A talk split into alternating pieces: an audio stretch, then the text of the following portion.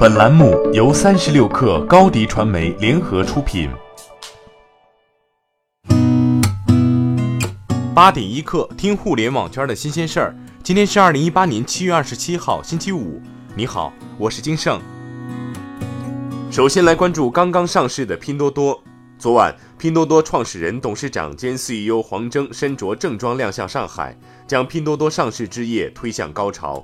伴随着上海、纽约同时敲钟，新电商第一股拼多多正式登陆纳斯达克市场。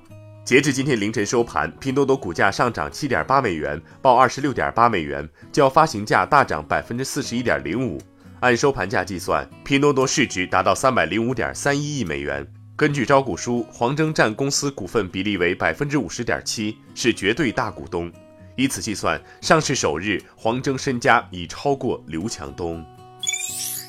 B 站 App 已在多家应用商店中检索不到，范围波及华为、小米、一加等多家安卓手机应用商店。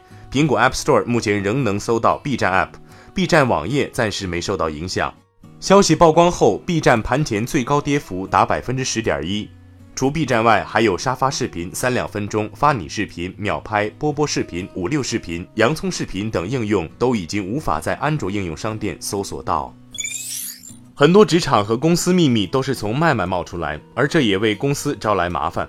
昨天，三十六氪从网信办官方微信账号获悉，市网信办、市公安局经核查发现，麦麦匿名板块存在用户匿名发布谣言、侮辱、诽谤他人、侵犯他人名誉、隐私等合法权益的问题。相关监管单位依法联合约谈麦麦相关负责人，责令麦麦限期关闭匿名发布信息功能，加强用户管理，全面整改。昨晚，记者打开麦麦 App 后，可以看到目前匿名板块已经关闭，同时显示板块优化升级中。因对方未回复，不知是否与此次约谈整改相关。近期，二零一八年财富世界五百强排行榜公布，中国邮政成为唯一上榜的中国邮政快递企业，民营快递企业则无一上榜。不过，单从专业快递企业排名来看，顺丰则跻身全球快递企业第五位，刷新中国民营快递企业取得的最高排名，仅次于传统的三大国际快递企业以及日本的亚马多。这也是中国快递企业首次达到这一高度。Ofo 单车的一家智能锁物联网通信服务商透露，由于 ofo 超过半年时间不能支付智能锁通信服务费。这家服务商将对 ofo 业务涉及的三百万辆单车智能锁内物联网卡陆续停止服务，而停止服务后，小黄车将无法定位、无法远程升级维护、密码更替失灵、用户关锁后无法自动停止计费。Ofo 方面没有否认拖欠物联网通信服务费事宜，表示服务费已有明确解决方案，并落实推进中，车辆可以正常使用。微软昨天召开了第六代微软小冰发布会，介绍了微软小冰的全面升级，内容涉及小冰情感计算框架的所有组成部分。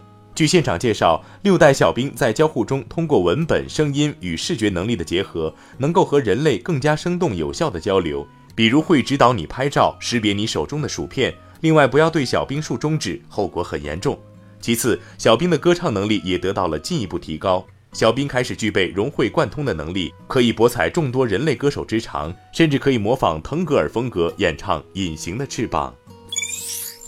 当我们在使用 Win 十电脑的时候，老是提示我们要更新系统，自动更新不但频繁，而且每次更新的时间还特别长，一更新快则几分钟，慢则半小时、一小时。而我们又不想更新系统，相信大多数人都曾经抱怨过微软 Windows 十无缘无故的重启更新设备问题。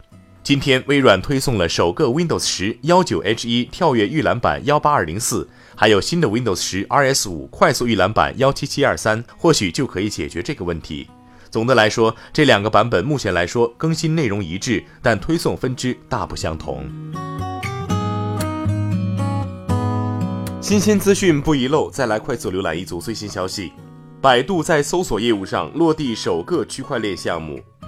共享办公空间公司 WeWork 获五亿美元 B 轮融资。我不是药神票房破三十亿元人民币。华为将把年度研发预算提高到至少一百五十亿美元。英特尔第二季度净利润五十点零六亿美元，同比增长百分之七十八。苹果手表二季度销售三百五十万只，竞争激烈，份额缩水至百分之三十四。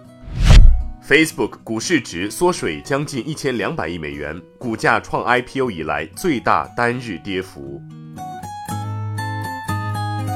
好，今天咱们就先聊到这儿，更多精彩内容就在三十六课 App 音频频道。责编：彦东，我是金盛，八点一刻，咱们下周见。